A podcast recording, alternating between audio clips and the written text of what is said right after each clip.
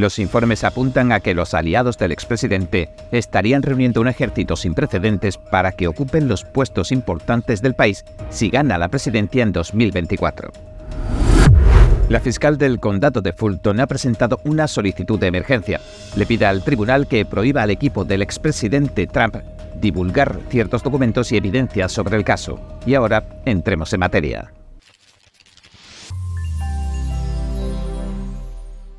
El expresidente Donald Trump estaría investigando a decenas de miles de candidatos para puestos gubernamentales y planearía cambiar las cosas desde el primer día si gana en las elecciones presidenciales de 2024 y toma posesión del despacho oval. Eso dice un informe. Ciertos sectores afines a su política le habían criticado por rodearse del círculo de burócratas de Washington cuando era presidente y que no le permitió cumplir con su agenda, pese a la rápida rotación de su gabinete, que a menudo poblaba los titulares, no logró sus propósitos. Por eso ahora dicen que bien pudiera ser que aprendiera la lección en su primer mandato y ya conociendo el paño, haya decidido diseñar como todo un veterano de la política su futura estrategia. Según Axios, los asesores más cercanos de Trump ya han empezado sus investigaciones. Buscan a candidatos para todos los niveles del gobierno y planean un reemplazo de cargos en cantidades masivas. El medio informa de que cientos de personas están gastando decenas de millones de dólares para instalar un ejército predefinido y pro-Trump de hasta 54.000 leales en todo el gobierno para romper con las trabas que se le impusieron a los 46 presidentes anteriores. El medio informa de que una parte de la búsqueda se está realizando con inteligencia artificial. Además, también se ha contratado a la empresa de software Oracle para que ayude. La investigación de los posibles candidatos para decenas de miles de puestos de trabajo se hace en parte evaluando lo que publican en las redes sociales. En este segundo mandato, según Axios, los republicanos convencionales no van a poder limitar el poder que ejerce el señor Trump. El medio añade lo siguiente. Si Trump ganara, miles de leales a Trump estarían listos para puestos legales, judiciales, de defensa, regulatorios y de política interior.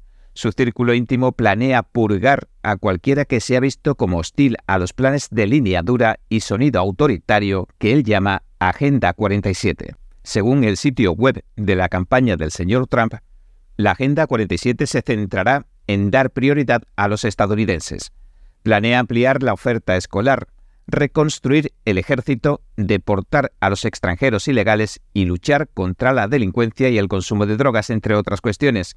El expresidente también promete que va a acabar con la falta de vivienda de los veteranos militares estadounidenses. Abogará también por restaurar la independencia energética del país y protegerá a los niños y adolescentes de las ideologías en escuelas y universidades. Le asiste en su plan la Fundación Heritage, que tiene un libro de jugadas de 920 páginas. Lo han elaborado más de 400 personas y se centra, según su lema, en devolverle la grandeza perdida a Estados Unidos. En declaraciones a Axios, el presidente de la Heritage, Kevin Roberts, señaló que se podía decir que es el plan de primer día más audaz que jamás se haya tratado, elevado a la enésima potencia. La fiscal Fanny Willis, que encabeza el caso contra Trump en las elecciones de Georgia, le ha pedido al juez que emita una orden de protección con carácter de emergencia sobre ciertos materiales de descubrimiento. Le preocupa que transmitan a los demás acusados los documentos que ha elaborado el Estado. Dicen que quieren proteger tanto a los testigos como la información confidencial. Hablamos de testimonios, de datos personales de testigos, de documentos de agencias gubernamentales, de materiales del gran jurado, de comunicaciones confidenciales, de registros comerciales confidenciales y de documentos adquiridos bajo órdenes selladas, entre otras pruebas. Esta sería la segunda vez que solicita una orden de protección sobre determinadas evidencias del caso, pero en esta ocasión lo hizo pocas horas después de que varios medios de comunicación, entre ellos el Washington Post y el ABC News, publicaran parte de las declaraciones de los cuatro coacusados de Trump que han aceptado declararse culpables y testificar en el juicio a cambio de la absolución. Estos acusados, tras aceptar el acuerdo de culpabilidad, entregaron las grabaciones de sus declaraciones a la Fiscalía del Condado de Fulton. A los abogados defensores les permitieron ver estas grabaciones de vídeo confidenciales que han acabado llegando a los periódicos, pero solo en la oficina de la fiscal del distrito, donde solo pudieron tomar notas por escrito. Según la señora Willis, una demócrata, en todo el proceso se atuvieron a lo que marca la ley. Luego, se produjo la divulgación y la máxima responsable de la Fiscalía dijo lo siguiente. Se han divulgado estas grabaciones de vídeo confidenciales claramente para intimidar a los testigos de este caso y que se vean sometidos a acoso y a amenazas antes del juicio. Esto significa que se comunicaron los hechos indirectamente a coacusados y testigos, lo cual impide que se administre justicia y viola las condiciones para la libertad que se le han impuesto a cada acusado.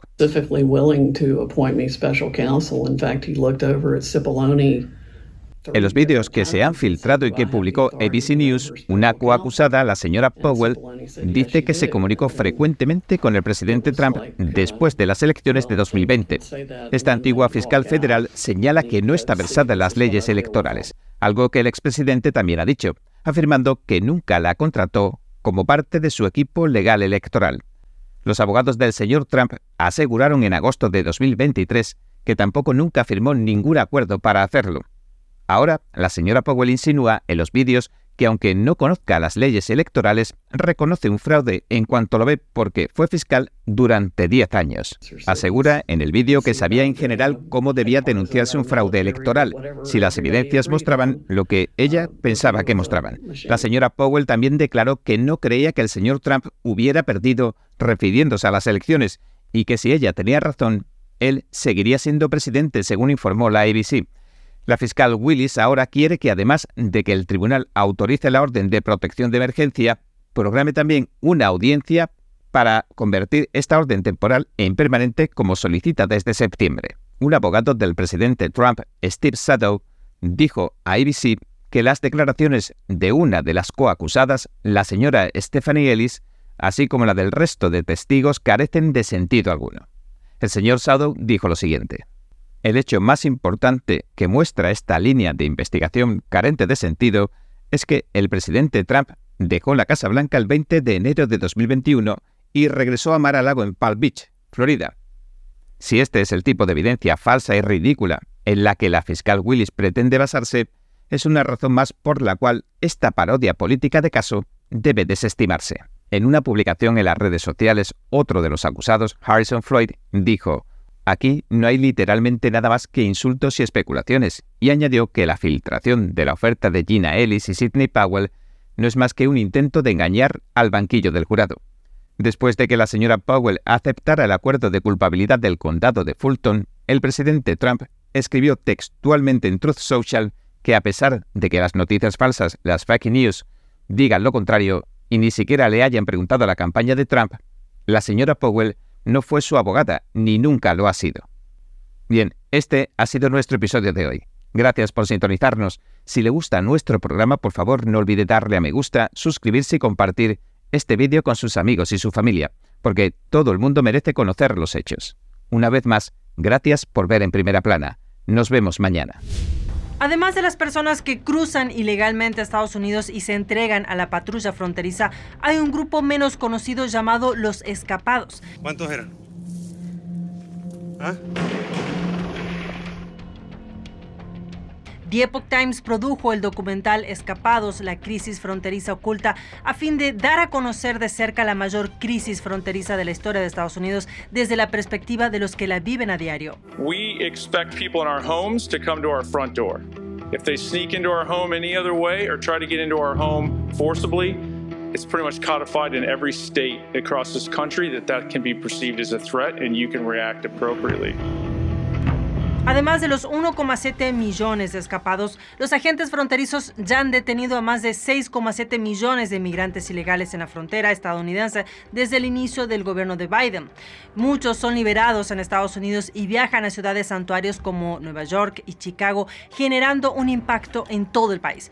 Este documental ofrece una visión de lo que está ocurriendo en la frontera estadounidense y los héroes cotidianos que trabajan duro para mantener a salvo a su comunidad y proteger la frontera.